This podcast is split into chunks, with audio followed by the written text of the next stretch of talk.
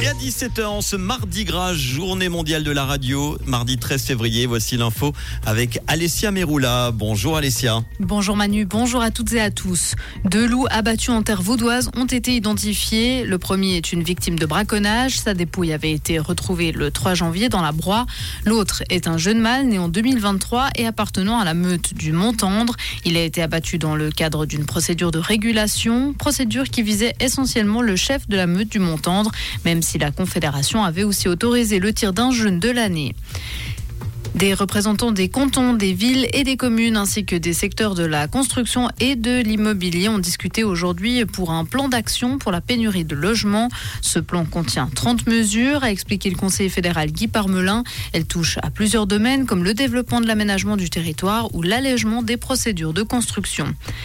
Les Genevois ne pourront plus profiter d'un dimanche ou d'un jour férié pour se débarrasser de leurs déchets ménagers après les avoir triés. Faute de moyens suffisants, les trois espaces de récupération cantonaux seront fermés ces jours-là à partir du 1er mars. Ceux-ci sont approvisionnés par la taxe prélevée sur l'incinération des ordures ménagères. Or, depuis quelques années, le produit de cette taxe diminue car la quantité de déchets incinérés baisse. À l'international, le démontage de l'échafaudage autour de la flèche de Notre-Dame de Paris, dévastée par un incendie en 2019, a débuté il y a quelques jours. Celle-ci devrait être entièrement visible pour les Jeux Olympiques de Paris. C'est ce qu'a indiqué l'établissement public aujourd'hui à l'AFP. Et puis deux journalistes d'Al Jazeera ont été grièvement blessés par une frappe israélienne dans le sud de la bande de Gaza. C'est la chaîne Qatari qui l'a annoncé. Selon Al Jazeera, ils ont été blessés par une frappe dans le secteur de Rafah. Interrogé par l'AFP, l'armée israélienne n'a pas fait de commentaires dans l'immédiat.